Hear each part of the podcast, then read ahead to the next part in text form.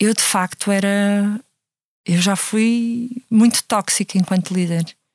Porque tudo era muito importante e toda a gente tinha que trabalhar muito e toda uma agenda muito cheia, muito preenchida e temos que fazer. E era tudo urgente, tudo era prioritário. Qualquer pedido de um cliente era a coisa mais importante à face da Terra.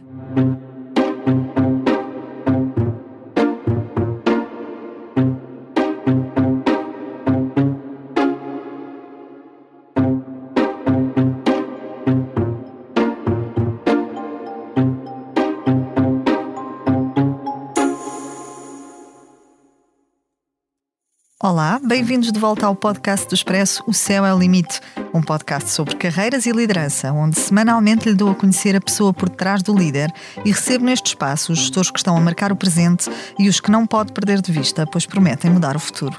Proponho-lhe uma viagem pelo mundo do trabalho, da liderança e da gestão para que saiba quem são, como começaram e onde querem chegar os líderes portugueses. Eu sou a Cátia Mateus, jornalista de Economia do Expresso e este é o podcast O Céu é o Limite Hoje recebo em estúdio Susana Querver, cofundadora da Kindology. Bom dia, Susana. Bem-vinda. Nunca teve grandes dúvidas de que a comunicação era o seu mundo. Formada em Relações Públicas e Publicidade e com várias pós-graduações no currículo, Susana trabalha há mais de duas décadas na área que sonhou. Depois de ter iniciado a carreira em agências de publicidade nacionais, trilhou um percurso na área da liderança estratégica em Portugal, mas também em agências internacionais. Trabalhou com marcas e clientes globais no Reino Unido, no Brasil, nas Filipinas. De regresso a Portugal, assumiu a direção de marketing e comunicação da Parfois, a nível global, e tornou-se mais tarde CEO da agência de publicidade Fuel Lisboa, antes de se tornar diretora de marketing do Lidl Portugal. Deixou o cargo em junho deste ano para se dedicar a um projeto próprio, a Kindology, uma plataforma de promoção da saúde mental que ajudou a fundar. Vai acontecer nos próximos dois anos? Vai viver para Marte? Vai entrar num reality show? Não sabemos, mas um zero é sempre um zero. Conheça as soluções de crédito habitação do Ativo Bank. O Banco Ativo Bank SA é intermediário vinculado de crédito habitação do BCP em regime de exclusividade. A concessão do crédito está sujeita às regras macroprudenciais do Banco de Portugal. A taxa de juros aplicada, TAN, pode assumir valores negativos em função da evolução do respectivo indexante. Crédito habitação concedido pelo Banco Comercial Português SA. Crédito sujeito à aprovação. Informe-se em ativobank.pt. Bem-vinda, Susana. É um prazer ter-te eh, em estúdio para falarmos aqui um bocadinho sobre, sobre a tua carreira e sobre o teu percurso. Susana, olhar para, para hum, este percurso que, que foste construindo ao longo dos anos é perceber quase que é possível ter muitas carreiras dentro de uma carreira só e recomeçar inúmeras vezes. Quantas carreiras te cabem dentro da carreira que construíste? Uh, antes de mais, Kátia, obrigada pelo convite. É com muito gosto que estou aqui hoje Uh, e fiquei a pensar: porquê é que eu estou aqui? um, e, e, acho que se calhar estou aqui hoje para poder dizer que nós estamos sempre a tempo de fazer aquilo que mais nos preenche. Eu acho uhum. que essa é a principal mensagem uh, que gostaria de deixar aqui hoje. Uh, para mim, a vida não é feita de cargos, não é feita de posições, é feita de sentimento de realização. E do meu tempo no Brasil, o Brasil foi um, um marco na minha vida, muito transformador. E eu trouxe de lá uma frase. Eu, eu, fui reparando que ao longo da minha vida vou trazendo frases dos sítios por onde passo, vou fazendo, vou criando identidades minhas para, para os sítios. E do Brasil eu trouxe uma frase que me marcou muito, que é eu prefiro ser uma metamorfose ambulante do que ter uma velha opinião formada sobre tudo. Então eu acho que estamos sempre a tempo de mudar e mudar inclusivamente aquilo que nós pensamos e de nos mudar a nós e de transformar. E eu acho que estou precisamente nesse processo de, de transformação. transformação. De quem é que herdaste essa a capacidade de transformação constante. Uh, toda a gente que, que lida contigo uh, e nós, uh, quando, eu quando preparo este, este podcast, eu vou falando com algumas pessoas informalmente e em segredo, uhum. vou falando com algumas pessoas que conhecem os meus convidados, as pessoas que, que aqui trago. Ou, ou, ou ex-colegas de trabalho, ou pessoas que já, que já lidaram de perto com, com a pessoa em causa. E, e das pessoas com quem falei que te conhecem, eh, todos destacam essa tua capacidade de transformação quase constante, essa tua agilidade para a mudança. De onde é que herdaste isso? Boa pergunta, nunca, Nunca pensei nisso. Um... Foi, foi alguma coisa que um, sentisses necessário uh, construir para te posicionares no mercado e para chegares onde, onde ambicionavas na tua carreira? Percebeste que conseguias ser mais ágil e treinaste de algum modo essa, essa capacidade de, de transformação? Ou assumidamente gostas de praticar o desconforto, como se costuma dizer? Não foi deliberado, não okay. foi pensado, foi muito natural. Um, nada do que eu sou foi muito construído, foi acontecendo naturalmente. Uhum. Um, e, e, às vezes ouço outras pessoas que têm toda uma vida muito planeada e, e, deliberada, e, e, acho muito curioso e, adoro ouvir essas histórias porque são muito diferentes da minha. Um, eu é um bocadinho. Uh, cuidado com os planos que fazes para a vida, porque podes perder eh, os planos que a vida faz para ti. Eu fui sempre aceitando um bocadinho e fui-me desenvolvendo e crescendo com todos os momentos da vida, e portanto, esses momentos e essas aprendizagens abriram portas para outras formas de, de crescimento. E hum, eu venho de uma, de uma família de mulheres um, e mulheres lutadoras. Minha mãe criou cinco filhos sozinha e nós sentimos também a necessidade de ajudar e participar muito cedo e portanto eu fui sentindo a necessidade desde os 15 anos quando comecei a trabalhar um, de, de, participar, de ajudar e, e, de não ser de alguma forma um peso e descobri que tinha que tinha a capacidade de me apaixonar por aquilo que eu decidisse fazer e eu acho que tenho efetivamente essa, essa capacidade. Claro que ao longo da vida vamos descobrindo quais são os valores que para nós são inegáveis e vamos nos tornando mais exigentes com, com as experiências que temos. Mas hum, quando trabalhei numa sapataria com 18 anos, e eu adoro sapatos, no primeiro dia que trabalhei, a dona dizia: Bem, o que é que aconteceu aqui hoje? Eu já não vendia tanto há muito tempo. E eu pensei nisso e eu pensei, pois, se calhar foi porque eu vim mais cedo e experimentei todos os sapatos antes de começar. Um, e portanto, isso também é a forma de nós nos irmos apaixonando com as Sim. coisas que fazemos. Sempre adorei servir o público e também trabalhei na praia num restaurante eu adorava e ganhava gorjetas altíssimas. E portanto, sentia-me sempre muito motivada e encontrei sempre, eu acho que nós temos este problema de estar sempre a responsabilizar os outros e eu sinto-me muito responsável pela minha vida e sinto-me muito responsável pela minha motivação. A minha uhum. motivação não é responsabilidade dos outros, é minha. Eu acho que esta é uma é uma forma de estar muito importante uh, na nossa vida. Uhum. E por isso, de onde vem a inspiração? Não quero ser, não quero ser Snoop Dogg e agradecer-me a mim própria, uh, mas, mas sinto também essa, essa responsabilidade de ir aceitando os desafios que a vida me vai pondo e decidir isto mexe e motiva-me e, e, está alinhado com os meus valores, então para lá. Hum. Tu, tu foste desempenhando cargos de liderança, mas também foste em muitas funções que, que exerceste liderada por, por outros. Onde é que te vês mais? Em que papel? Vês-te mais no papel de líder ou de liderada?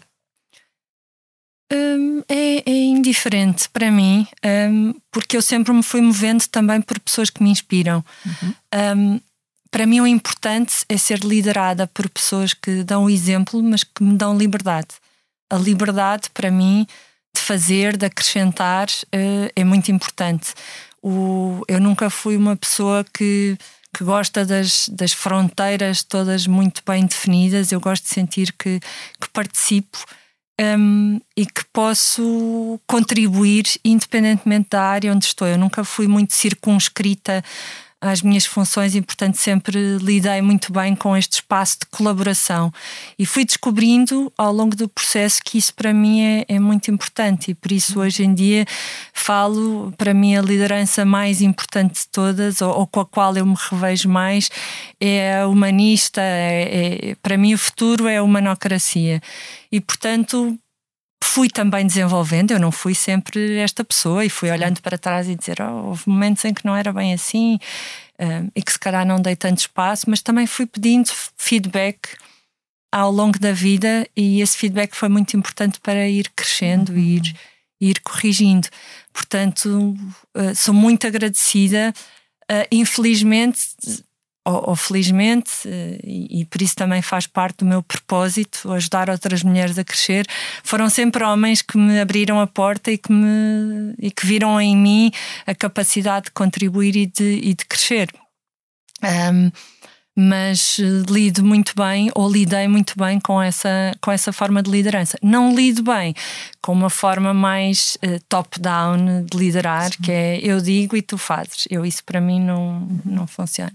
Susana, recuando um bocadinho no tempo, portanto, tu. Uh, uh concluís a tua formação académica em Relações Públicas e Publicidade e por onde é que tu começas este, este teu caminho?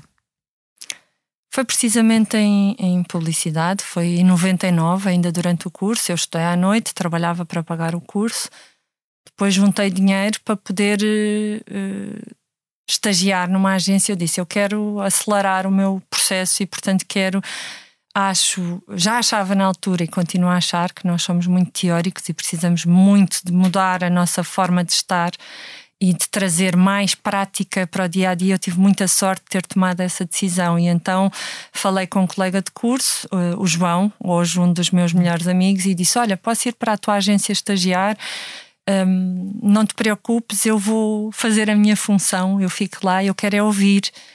E e fiquei, e fiquei lá cinco anos até ser uh, o seu braço direito, e foi assim que comecei. E depois definia sempre qual é o meu próximo passo, qual é o meu uhum. próximo propósito. Quero trabalhar com marcas grandes, quero trabalhar com multinacionais, e portanto decidi: um, ok, vou contactar estas quatro agências, vou falar diretamente aos líderes e dizer que nos devemos conhecer. Todas me abriram a porta, menos uma das quatro que escolhi. Depois, duas fizeram-me proposta e eu decidi, não pela que, que, remunerava melhor, mas pela agência que tinha a pessoa que me inspirava e que podia legitimar o meu percurso de, de estratégia. Infelizmente, na publicidade, nós encontramos sempre as pessoas numa fase que o que é que eu podia fazer mais se não isto? E essa pessoa uhum. saiu. E então eu decidi, não, eu quero continuar a legitimar este meu percurso, porque eu sempre fui muito autodidata e fui seguindo uh, a forma que eu achava que estava certa e depois precisava de confirmar. E então decidi ir para São Paulo fazer o curso de, de estratégia. Foi espetacular, voltei e os meus anos a seguir em agência foram super ricos, super produtivos. Onde... Tu estiveste em São Paulo quanto tempo? Em São Paulo, em 2004, fui fazer um curso de estratégia. Sim, mas depois ficaste depois pelo voltei. Brasil. Sim, não, não, exato. não. Depois okay. voltei, tive em agência, mas fiquei sempre com aquela sensação de como é que teria sido se eu tivesse ficado? Porque o mercado e os números são tão diferentes. E em 2011, com a crise, estando eu numa excelente posição no mercado, com reputação, decidi, e lá está esta minha vontade, e eu ok, tenho uma boa posição, há muitas pessoas sem emprego e eu decido despedir-me e ir com a casa às costas, com um filho pequenino para o Brasil, quando eu achava mais nova que nós só fazemos isto quando não temos filhos e antes daquele year gap que nunca fiz. E de repente descobrimos: olha, afinal, um, a maternidade também nos dá coragem. E, e lá fui eu.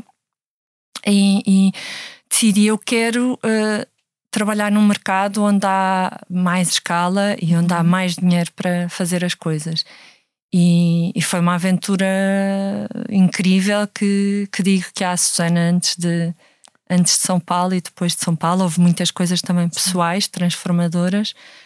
E, e Esse... descobrir que a diferença entre Portugal e o Brasil é a diferença entre o fado e o samba. Uhum. E esse binómio para mim é muito importante. Esse, é, o Brasil foi, um, dirias, um momento mais transformador da tua carreira, ou não?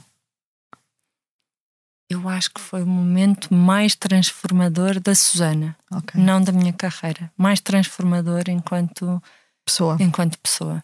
Uhum. Porque desafiei-me muito, tirei-me muito da minha zona de conforto. Eu, aqui, quando procuravam alguém na área de estratégia, um, o meu nome aparecia sempre em cima da mesa e eu fui-me predispor a, a ir bater zero, à é? porta e a começar do zero e ouvir coisas.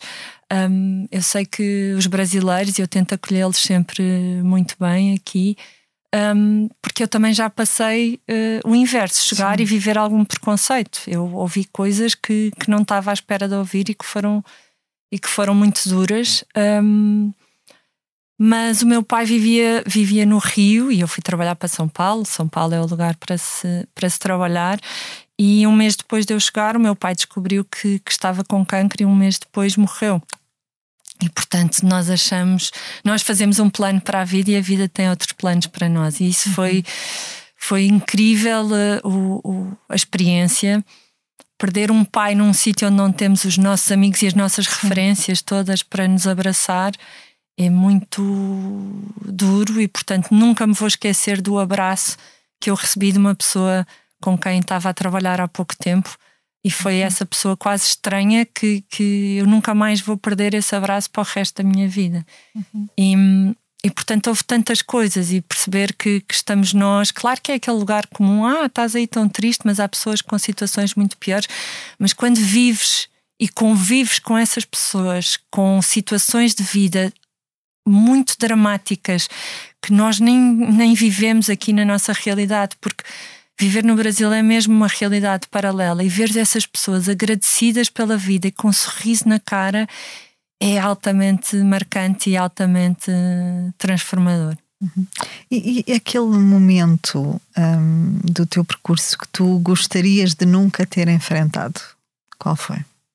Para mim é difícil responder a isso, porque todos os momentos me trazem aprendizagens e eu acho que normalmente nós crescemos sempre nos momentos maus. Então, se calhar, eu olho para, para esta dor toda que eu vivi uhum. no Brasil, que eu gostava de não ter passado por ela. Uh, se pudesse escolher, não teria passado por ela, mas sou muito agradecida também por essa dor que me fez crescer tanto. Essa, essa experiência no, no Brasil um, foi decisiva para que te aproximasses deste conceito de que falas tanto e que falaste há pouco, da tal cultura de humanocracia que é preciso construir nas empresas? É muito engraçado porque hum, eu decidi uh, fundar um projeto meu, mas ao mesmo tempo decidi também, senti que havia muitas coisas que me estavam a uh, como se diz no Brasil, a cutucar e a fazer-me olhar para as coisas de uma forma diferente. E eu senti que precisava muito fazer um, um momento de reflexão. Então decidi batizar este meu tempo de uma licença sabática de transformação pessoal, de fazer uma retrospectiva do percurso e dizer: espera, há aqui coisas. E então o primeiro momento que eu olho foi uh, quando fui contratada para a Ogilvy, em São Paulo. Eu fui contratada pela identificação de valores. Uhum. E nunca tinha passado por um processo de recrutamento assim. Foi incrível. Uhum. Todos, os, todos os contactos e todas as entrevistas eram uma energia crescente. E depois experimentei uh, viver essa realidade, esse alinhamento de valores. E ao fim de dois meses ganhei o meu primeiro projeto, o meu primeiro pitch. E de repente é uma portuguesa em São Paulo a fazer estratégia num continente uh, e a ganhar um concurso em apenas dois meses. Uh, eu fiquei espantada e eu disse: bem, isto de facto, este alinhamento de, de, valores faz com que o impacto das pessoas na empresa seja muito mais rápido. Isso foi uma coisa uhum. que, que me marcou imenso uh, de São Paulo fui para, fui para a Parfois e fui-me aproximando muito. Percebi que esse movimento e essa aproximação de, de dos recursos humanos me trouxe muito para próximo da área dos recursos humanos e desenvolvi muito em parceria. Uh, comecei a provocar e, e, eu saía muito, dizia à minha equipa: é importante tirar o rabo da cadeira e ir falar com as outras equipas, com as outras áreas. E aproximei-me muito dos recursos humanos, fiz projetos incríveis e senti bem, isto da marca interna e a marca externa é, é a mesma coisa. E precisamos de trazer muito. Senti que havia uma utilidade imensa de tudo aquilo que eu sabia de marketing e de estratégia, trazer para a área dos recursos, dos humanos. E senti que senti uma energia incrível de poder impactar o público interno, de poder entusiasmar as pessoas e percebi bem, quando nós conseguimos entusiasmar as pessoas dentro da empresa, o compromisso das pessoas, a energia, vê-se um, um brilho nos olhos eu fiz uma formação de liderança que foi muito marcante em São Paulo, com o Paulo Storani, que é o, o consultor do Tropa de Elite, ele era o comandante do BOP. E ele dizia: Para mim, a coisa mais importante quando contrato uma equipa é olho de Mónica. da Mónica do, do Cascão uh, e do Cebolinha.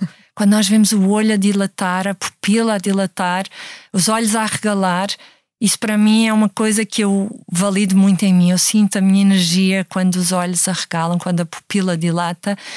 E ver isso nas equipas, quando as equipas se sentem envolvidas, muitas das vezes dizemos aquela pessoa encaixou que nem uma luva na empresa. Eu não gosto que as pessoas encaixem, eu gosto que as pessoas pertençam, que as pessoas sintam este é o meu projeto.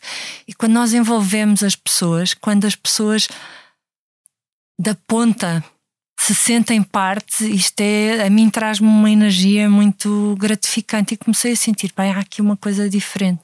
Sim estou a sentir a minha energia a ir muito mais para a energia das pessoas. E acho que nós estamos a viver a revolução dos, dos recursos humanos. E para mim essa revolução é, nós dizemos o cliente no centro, eu digo, para mim a revolução dos recursos humanos é as pessoas no centro, as nossas pessoas no centro. E eu acho que quando as pessoas gostam de os, os nossos consumidores, os nossos clientes vão gostar das empresas onde as pessoas gostam de trabalhar. Uhum. E isso para mim é a minha transformação neste momento. Mas achas que, portanto, essa, essa tendência e essa inversão de, de, esta mudança de mentalidade, não é? Muito alavancada também pelos anos da pandemia, que de repente criaram aqui ou, ou, lançaram uma atenção especial sobre a questão do bem-estar, a questão das pessoas, a questão da saúde mental. Achas que isto é uma, é uma tendência que efetivamente veio para ficar?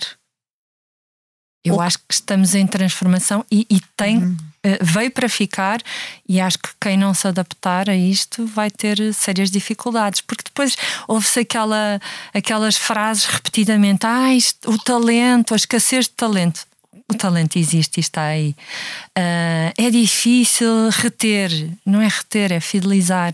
Então não adianta, como dizia o Tiago Forjás, a cultura do confete não é mais uma mesa de ping-pong é uma transformação de cultura. Então nós temos mesmo que olhar para a cultura e pensar. Eu acho que uh, os resultados financeiros de uma empresa têm que estar super alinhados com o bem-estar das nossas pessoas. O bem-estar das nossas pessoas vai trazer esses resultados. E, portanto, fidelizar as pessoas à empresa está super alinhado com as pessoas sentirem que pertencem e não porque têm mais uma Xbox ou que vão ter mais aquele evento de team building que no dia a seguir está, está tudo igual. É mesmo uma transformação de, de cultura. Uhum. Susana, o que é que pressupõe, uh, em termos práticos, esta cultura de humanocracia de que falas numa empresa? Pressupõe... O que é que exige, não é? Eu, a primeira vez que, que experimentei isto, porque eu fui adotando e trazendo isto para o meu dia a dia. E na FUA, quando fui CEO, foi a minha oportunidade de experimentar isto, até porque o Miguel, presidente, me deu liberdade total para fazer como eu achava que devia ser feito. E no início foi duro. Sim. Isto não é, não é fácil, porque quando se entra para liderar uma empresa que as pessoas não nos conhecem, é um processo super duro. Uhum. Quem é esta? Que agora vem com estas ideias e nós nem temos ideia que as nossas ideias são novas, porque é a nossa forma. E eu dizia muitas vezes: atenção, vocês estão em vantagem, porque vocês sabem como era antes, eu não sei. Claro. Eu estou a fazer aquilo que eu sei melhor. E portanto, digam. Se antes era melhor, partilhem comigo, ajudem-me a fazer eh, o caminho, porque isto eu não vou fazer isto sozinha, nós só fazemos isto juntos. E começou um caminho de muita parceria, uhum. de comunidade e de transparência de todos jogam, todos fazem parte. Eu acho que a transparência é uma das um dos, fatores chaves, é? mais, uhum. mais determinantes e às vezes o Miguel dizia oh Susana, mas achas que achas mesmo que devias dizer isso tudo? Eu dizia, posso? Sim, sim, claro que podes. E então lá ia eu. E se calhar houve momentos em que penso, bem, se calhar não, precisa, não precisava ter dito tanto, mas isso fez fez mesmo a diferença e eu vivi dos momentos mais marcantes. Eu, eu tive que fazer um despedimento coletivo que foi uma dor. Eu deixei de dormir, eu ia para a cama com as famílias todas durante a pandemia. Fazer isto foi algo muito, muito marcante.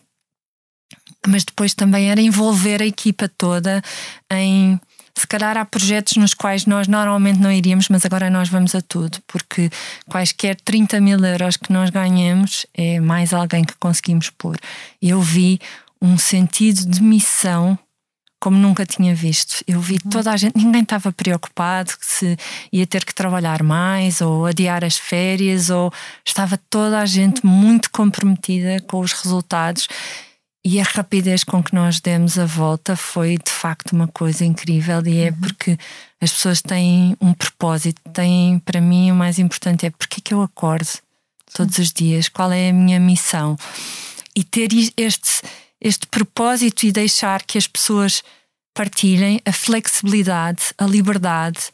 Uh, para mim vieram para ficar e eu sei que tem havido muitas dicotomias entre a liberdade e o agora tenho que voltar e agora Sim. preciso de controlar e estamos, por isso é que eu digo que estamos na plena revolução, mas para mim isto só faz sentido com liberdade, com resultados por projeto e há pessoas, eu experimentei isto, eu liderei pessoas que faziam a mesma coisa, uma em 15 minutos e outra em duas horas.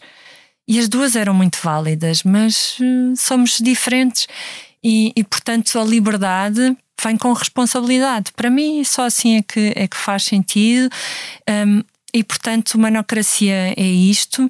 É, é eu sentir, quando saí, houve uma pessoa que, que para mim fazia tanto sentido e eu tive um feedback mesmo muito incrível de, dessa minha passagem, mas uma pessoa que se sentia das franjas que me disse quando eu saí: Obrigada por ter sido a nossa líder, porque fizeste com que os pequeninos sintam que também uhum. contam. Isto para mim é uma monocracia é fazer com que toda a gente sinta que tem uma voz e que pode acrescentar. E houve momentos difíceis, porque eu hum. trouxe e dei voz a pessoas que não estavam habituadas a ter voz e que não queriam e que fugiam e que se escondiam atrás das cortinas. Ah, eu não sei, eu não quero. E aos poucos eu fui conduzindo a que toda a gente na empresa tivesse a oportunidade de participar. E de repente vi talentos que estavam atrás das, das cortinas porque não estão habituados e quantas vezes nós não ouvimos esses talentos nas, nas entrevistas. E agora, falando em talento, houve uma coisa que foi muito marcante e eu acho que é algo que deixo também como um desafio para todos, que é houve uma vez na agência que eu percebi que nós não havia imensos talentos escondidos e não se tirava o verdadeiro partido do talento que tínhamos. Então decidi fazer um mapa dos talentos, de todos os talentos que nós tínhamos, mesmo que fosse, olha, temos alguém que sabe montar a cavalo perfeitamente. Isso é um talento. E de repente comecei a fazer essas perguntas e muita gente dizia: Mas eu não tenho talento nenhum. Isto é muito assustador. Sim. O que nós precisamos de trabalhar e desenvolver as nossas competências pessoais. Eu não sou a Susana que foi CEO da FUA. Eu sou uma pessoa antes da profissional. Até que ponto é que nós paramos para refletir em quem sou eu sem os meus papéis todos? Quem Sim. sou eu sem um cargo, sem um rótulo? Tirar os nossos rótulos todos e definirmos por aquilo que nós somos enquanto pessoa. Uhum. E esse foi um momento também muito marcante, que é para mim é mais importante a pessoa antes do profissional. Isso para mim é uma nocracia, é nós descobrirmos os nossos talentos e ajudarmos enquanto empresas as pessoas a descobrirem os seus talentos. Isso é desenvolver as pessoas e dar formação contínua, mas que as pessoas se sintam responsáveis, porque nós passamos também muito tempo a dizer a empresa tem a responsabilidade Sim. e nós, pessoas a responsabilidade que nós temos no nosso percurso. Quantas vezes perguntamos às pessoas: Ah, mas então o que é que tu sentes mais falta, a par do salário, como é óbvio? A formação. Mas então qual é a formação que querias ter? E as pessoas não saberem responder. Porque é aquele lugar comum de atribuir à empresa a responsabilidade de da minha formação. Sim. E, de, e, decidir até o nosso plano o nosso, de progressão, não exato. é? Exato. Então, e o nosso compromisso e a nossa responsabilidade para com o nosso caminho sim. e para com a nossa vida. Uhum. Oh, Susana, tu deixas a direção, portanto, depois da Fuel, tiveste outros desafios, uh, o último dos quais a direção de marketing da, do Lidl, em Portugal, que deixaste agora recentemente para abraçar um projeto pessoal que já vinhas uh, desenvolvendo, a, a Kindology. Uh, que projeto é este, no fundo? Há 16 anos um, eu comecei pela primeira vez a trabalhar a fazer um projeto para o bono para uma, uma associação do Porto a encontrar-se, da qual fiquei muito próxima, da, da fundadora, da Filipa. Hoje faço parte também um, da, da Associação para a Promoção uh, da Saúde Mental em Contexto Laboral. Um, e a saúde mental passou a fazer parte da minha vida também porque eu fui tendo os meus episódios em que senti que a terapia me ajudava muito uhum. a ultrapassar, a, a, a, ressignificar alguns momentos da vida, um, mas fui, fui fazendo alguns projetos incríveis com Encontrar-se. A missão deles era acabar com o estigma associado à doença mental e depois vivia em São Paulo. Que as minhas equipas diziam: sou, vou na terapia, assim como diziam: sou, vou na academia. Eu dizia: bem, isto é a magia também de irmos fora e perceber que aquilo que nós sonhamos já existe noutros países e perceber como é que isto se faz, como é que nós podemos trazer isto para o nosso dia a dia e falar abertamente sobre os meus problemas, as minhas doenças, porque uhum. há doenças de saúde mental e nós temos medo de dizer estou com uma doença. Sim, há um estigma há um muito estigma, grande ainda associado. Há um rótulo Sim. e nas empresas é cadastro. Uhum. A saúde mental é cadastro e isso é, é muito pesado. E por isso é que as pessoas não falam, porque têm Sim. medo. E então fui fazendo este caminho. Uh, na FUA apresentei alguns projetos na área da saúde mental, porque isso continua a fazer parte. Fui desenvolvendo também muito esta proximidade com a área dos recursos humanos e desenvolvi na FUA uma área muito de trabalhar os recursos humanos com uma perspectiva de marketing e publicidade, a marca empregadora, mas também a área da saúde mental. E chegou uma altura que eu disse: bem, isto é, isto é tão forte, porque é que eu estou aqui a uh, vender estes projetos se eu posso fazer uh, este projeto. E, e, chegou uma altura que eu disse: bem, isto, e, e claro está, sabemos todos que com a pandemia isto se, se acelerou uhum. e ficou mais visível. Mas eu disse: não chega a falar, nós precisamos de fazer, precisamos de ser mais ativistas neste tema, porque os números são tão assustadores. Uh, o, o, estudo, o maior estudo que foi feito sobre a juventude, da Fundação Francisco Manuel dos Santos, que acho que faz um trabalho incrível, diz-nos que 35, 34% dos jovens entre os 15 e os 19 anos, eu tenho um filho de 15, já pensaram ou tentaram suicidar-se. Isto é assustador. Nas empresas é em todas as dimensões, são os professores, são os trabalhadores, que 50% estão em risco de burnout, e nós em Portugal temos dos dados piores da Europa e portanto precisamos mesmo de ser mais ativistas e portanto a Kindology traz uh, um sentido de missão e de, de impacto que, que eu disse, não, eu quero chegou a altura da minha vida em que eu quero ter mais impacto e sentir que estou a ajudar a transformar e portanto a Kindology surge para ajudar pessoas que não podem pagar, porque nós dizemos que é um projeto Robin Hood. Quem pode pagar uma consulta vai ajudar a financiar as consultas de quem, de não, pessoas, pode, não é? de quem não pode pagar, porque é muito difícil, não chega a todos. E a saúde mental é alta, a doença mental é altamente democrática, o acesso é que não. Sim. E portanto, esta missão somos uma empresa de impacto social, mas a par disto, um, tornei mais oficial uma coisa que faço há 15 anos, que é a mentoria. Uhum e portanto estou a fazer mentoria de uma forma mais, mais oficial, apesar de que não ando a, a divulgá-lo e portanto daqui de alguma forma estou estou a divulgá-lo. E neste, nesta fase de, de, transformação pessoal em que tive a unir as pontas todas da minha vida, eu decidi eu quero ter impacto a, a tirar aquilo que há de melhor nas pessoas, a desenvolver aquilo que há de melhor nas pessoas. No sábado fui falar a um, a um evento e o feedback depois que tive foi na segunda-feira já tenho aqui pistas de como vou mudar a minha forma de estar na vida. Isto é altamente gratificante. Quando nós provocamos o, o desconforto. Um, o é? desconforto. E, uhum. e, e, hoje escrevi um texto que, que publiquei no meu LinkedIn: é, e, e tu? O que farias se não tivesses medo? Uhum. O medo paralisa-nos e, e, se não tivesses medo de trabalhar a tua saúde mental, uh, o que é que está do outro lado? De, de querer ser uma pessoa melhor. E, e a... falavas, falavas há bocadinho da questão da, da cultura do, do escondido uh, atrás da cortina, não é? Da, da enorme massa de, de trabalhadores que, que têm medo de assumir uh, os seus pontos fortes, que têm medo de se dar a conhecer. Como é que achas que isto é um problema especificamente uh, dos trabalhadores em Portugal, ou uh, tu que conheces outras realidades e que passaste por outros países, trabalhaste com distintas culturas, isto também acontece lá fora? Ou porque é que acontece mais em Portugal e menos noutros países? É cultural? É uma questão de, de educação, do, do, modelo de ensino, da forma como, como nos treinam para sermos trabalhadores? Um, eu acho que também acontece lá fora, mas também é muito cultural. Okay. Nós temos um medo da falha e não estamos habituados a lidar com isso uhum. como uma coisa que faz parte da vida.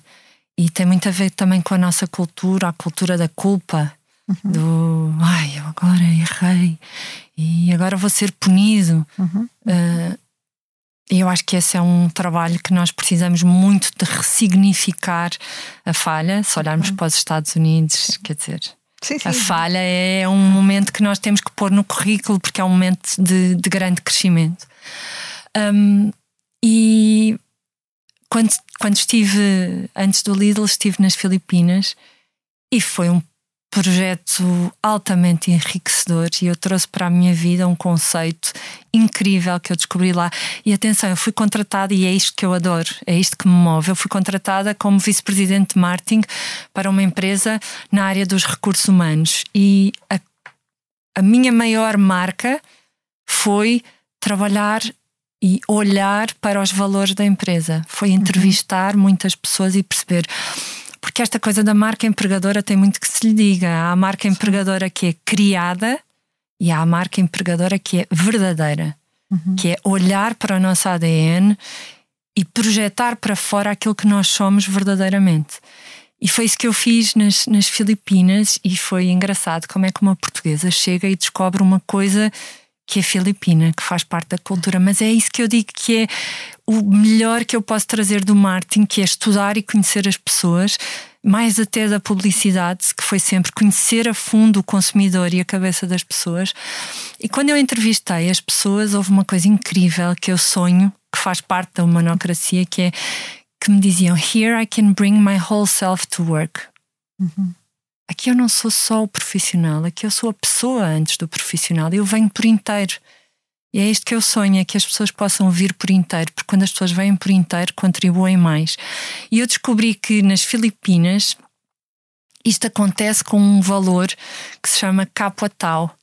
Capuatau significa que eu vejo-te, Kátia, eu ouço-te, eu sinto-te e eu respeito-te, porque há algo maior que nos une, que é o nosso sentido de humanidade e de comunidade. A comunidade tem um papel muito de entreajuda e de equipa e de apoio, e não é eu sou do marketing e tu és do legal. Nós estamos todos a olhar para o mesmo objetivo e, portanto, não temos fronteiras uh, que nos separam. Nós uhum. somos muito mais aquilo que nos une enquanto comunidade do que os labels que nos separam na empresa. Uhum. E eu acho que isto é a verdadeira transformação e a, e a verdadeira mudança. Então eu disse: não, isto eu sinto aqui um chamamento enorme nesta coisa que eu descobri, que é um, o melhor das pessoas na saúde mental, o melhor das pessoas na mentoria e o melhor das pessoas e das equipas num projeto novo que estou, que estou a juntar-me neste, neste momento. Susana, quem, quem é que recorre à Kindology? Estamos a falar de uh, líderes, mais líderes de topo, estamos a falar de profissionais, estamos a falar uh, de que tipo de pessoas? Não te sei dizer porque é confidencial, são ah. pessoas que marcam consultas. Ok. Um, nós estamos a, a, trabalhar com empresas também, porque uhum. para dar consultas nós precisamos de escala. Nós, a cinco consultas, oferecemos uma. Mas também temos uma marca, uma, uma linha de merchandising, porque nós acreditamos que todos okay. nós somos influenciadores. E, portanto, a missão da nossa linha de merchandising é, é, é, é, é provocar, desbloquear conversas em torno da saúde mental. Portanto, começámos com camisolas, mas temos um roadmap muito giro de, de outros produtos. A cada duas camisolas nós conseguimos oferecer uma consulta. Mas contactamos e estamos a, a trabalhar com empresas, porque de facto aí conseguimos ter. Um, mais escala. E é muito engraçado porque estamos a falar com uma empresa, mas quem está na empresa são pessoas. Claro. E portanto temos pessoas que são muito sensíveis para o tema e que já estão a trabalhar com o tema. E encontramos muito estigma também. Ah, mas isso é um problema das pessoas. Nós já ouvimos. Nós não, não compete à empresa estar a resolver os problemas pessoais das pessoas. E, e eu disse, porque depois eu sou ativista no tema. Então, mas olha, mas acha que a pessoa, quando entra, deixa os seus problemas lá fora? Ou os problemas vêm com a pessoa e eles afetam a produtividade? E quantos desses problemas acontecem aqui dentro? Sabe uhum. quantas pessoas, porque neste momento é uma em cada quatro, Sim. quantas pessoas aqui na sua empresa neste momento são, estão a sofrer de algum problema de saúde mental? Porque uma em cada, cada quatro tem aqui várias, de certeza. E nesse momento nós uh, fica assim um, um silêncio. Dirias que, que Portugal tem um, predominantemente uma cultura de trabalho tóxica ou não? Um, acho que há muita coisa que precisa de, de mudar. mudar, mas as uhum. pessoas também precisam Sim. de mudar.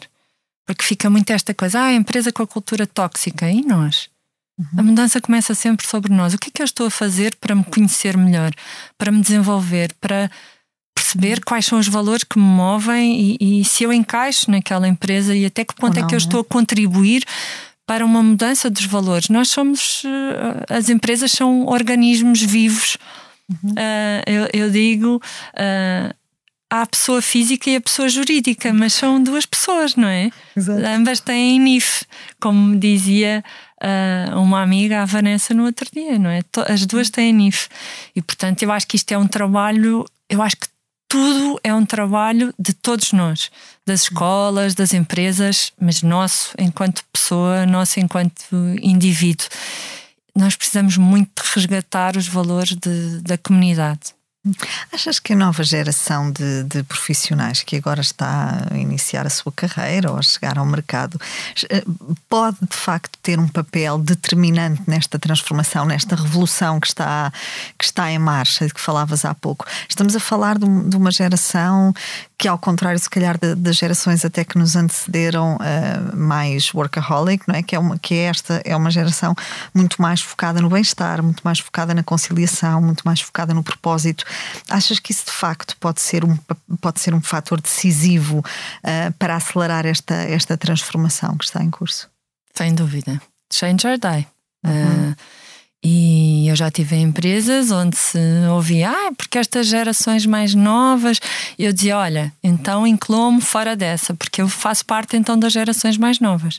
Uhum. Porque Sim, eu não, fui. Não é, uma questão, não é uma questão às vezes geracional, é uma questão também de mentalidade. É uma questão é? de mentalidade, mas, exatamente. Mas, mas, que está muito sim, predominante na, nas gerações geração, mais novas. Sim. E eu fiz parte dessa geração workaholic em que fazia diretas a trabalhar porque eu sentia que, enfim, eu, eu sou o meu sustento e, portanto, eu tenho que garantir o meu trabalho. Uhum. E, portanto, quanto mais trabalhasse, mais reconhecida seria e, portanto, achava que isto era, era fundamental. E eu hoje digo às minhas equipas: nunca mais se vai repetir o primeiro dia da primeira classe do teu filho. E portanto não há nada mais importante que esse dia. Não há nenhuma reunião, não há. Tudo se pode mudar. E isso é uma Susana que mudou profundamente em relação àquilo, em, em tantos dias importantes que eu, que eu deixei de uhum. estar porque o trabalho era mais importante. E eu cheguei a um ponto que percebi que o trabalho me estava a definir e que era preciso mudar. E estas gerações mais novas estão a fazer a mudança, porque, uhum. ah, é? Então é assim, então vou-me embora. Então está ali outro ao lado, ou então vou trabalhar para fora, ou então vou ficar aqui sentado em casa a trabalhar para outra empresa uhum. que me dá as condições que tu não vais dar. E portanto, se calhar é isto que as empresas precisam de pensar, não é mesmo mais uma mesa de ping-pong. É, é pensar como é que eu posso fazer esta transformação e esta mudança para equilibrar melhor a vida. A vida divide-se cada 24 horas, tem que é que eu faço nas 8 horas que não estou a trabalhar? E de repente eu fiz mentoria a uma miúda de 29 anos que dizia: Eu não consigo marcar uma consulta para ir ao médico, porque uhum. o meu uhum. trabalho não me permite. Eu estou a trabalhar às vezes 16 horas por dia. Eu não quero isto para a minha vida. Uhum.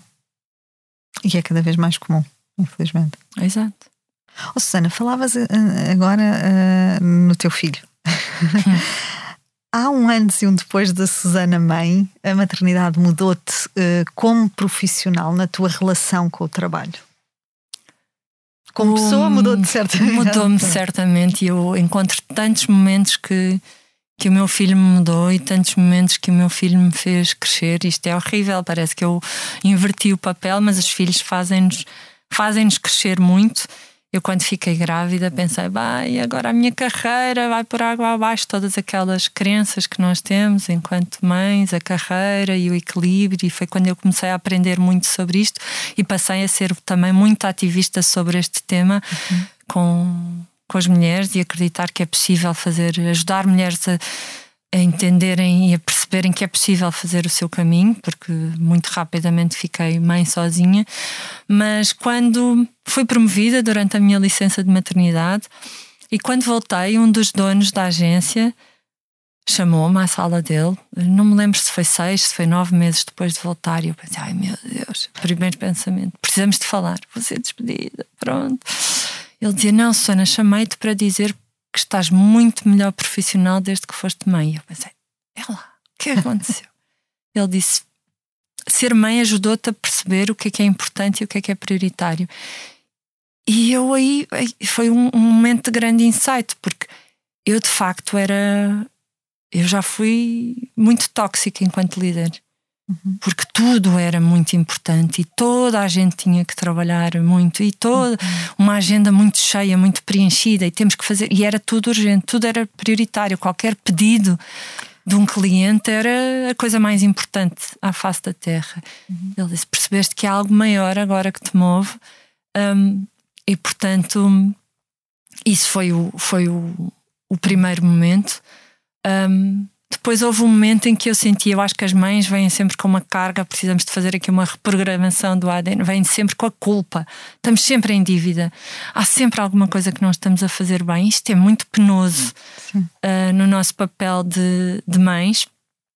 Os pais, acho que graças a Deus, não têm tanto esse. Tem maior leveza. Esse, têm maior leveza e eu acho que isso também traz uma relação melhor com, com os filhos. Uh, às vezes tenho inveja uh, dos, dos pais, porque há pais super presentes e que têm esta, esta leveza na relação. Nós estamos sempre muito preocupadas com tudo.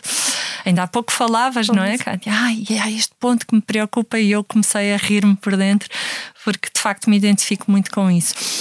E eu chegava tarde a casa, uh, não conseguia ir buscá-lo antes das sete, ele era tão pequenino. E eu dizia: chega a casa e é fazer o jantar e estou sozinha e tenho que fazer o jantar e a seguir dar banho e a seguir pôr na cama e eu não brinco com ele. E houve o dia em que eu decidi, ele tinha três anos, e eu decidi pô-lo a cozinhar comigo. Isso foi algum tempo mais tarde percebi o quão rico e transformador isso foi na vida. Ele nunca teve a comida, ah, isto é a comida de, dos miúdos. Isso para mim nunca existiu. Ele comeu sempre, é um problema, porque, ai mãe, aqui há uh, bife tártaro, ai mãe, a, a carne isto. E eu, não sei, é, hoje em dia é ele que me corrige na cozinha. Eu tenho um pequeno um pequeno conhecedor de culinária. Mãe, a carbonara não leva uh, clara e depois é só as gemas, só podemos pôr gemas e enfim, e agora de vez em quando vou comprar os ingredientes para o jantar. Ele tem que ser mais ativo a pôr os seus dotes em vez de ficar a, a criticar. Mas, uh, mas este foi um momento altamente transformador e houve um dia que foi muito marcante na minha vida. Uma vez fui falar a um evento em Leiria e no final desse evento, eram 700 pessoas, houve uma miúda que veio ter comigo e disse: Susana, admiro-a tanto, há tanto tempo que, que a sigo. A Susana tem uma vida tão espetacular. E esse dia foi muito importante que eu disse: Olha, a minha vida não é assim tão espetacular. Cuidado com comparar o palco dos outros com o teu backstage. E esse dia foi um dia em que eu senti a responsabilidade quando nós falamos e partilhamos a nossa vida que parece tão perfeita e não é. Eu tive tantos dias super duros, eu tive tantos dias que chorei, eu tive dias em que a minha saúde mental ficou pela rua da amargura e houve dias em que eu achei que não ia conseguir, que não ia aguentar. Houve dias em que eu achei mesmo que eu ia morrer. E, hum, e senti a responsabilidade. Nesse dia eu cheguei a casa e escrevi um texto sobre esses dias. E escrevi sobre os dias que chorei porque achava que não brincava com meu filho e não passava tempo suficiente. E escrevi sobre o dia também em como dei a volta a esse momento e comecei a cozinhar com ele. foi o texto até hoje que eu escrevi que teve mais número de leituras, interações e tive uma coisa espetacular e muito gratificante que foi pessoas que partilharam os primeiros pratos, fotografias dos primeiros pratos que fizeram com os filhos. E um deles foi um pai que dizia: uhum. Estou separada há pouco tempo e os dias que, que, sofro são os dias em que não passo com a Maria. Uhum. E eu nunca mais me esqueci deste, deste texto e sentirmos que podemos ter este impacto e mostrar a vulnerabilidade é Sim. é tão importante. Achas, achas que hum, as redes sociais têm também um, um ou podem ou devem ter um, um, impacto nesta revolução que está, que está em marcha da saúde mental? Porque falavas nessa questão exatamente da, da imagem, da montra uh, que, que, passamos de uma vida quase perfeita, não é? Uh, que não corresponde. Ninguém é tem uma vida. Tóxico. É isso, ninguém tem uma vida 100% feliz, 100% perfeita, ninguém. não é? Um, achas que é fundamental também que se comece a olhar para as redes sociais de uma hum, forma pedagógica, de uma forma diferente? Fundamental. É preciso uhum. mesmo haver uma, uma revolução no que está a acontecer. Eu fico super preocupada com o que está a acontecer com os nossos filhos. Já pensaste, Sim. na nossa altura, o bullying era uma coisa que acontecia na escola. E Sim. agora os nossos filhos estão dentro de casa a sofrer bullying e nós não sabemos. Nós Sim. não temos como saber.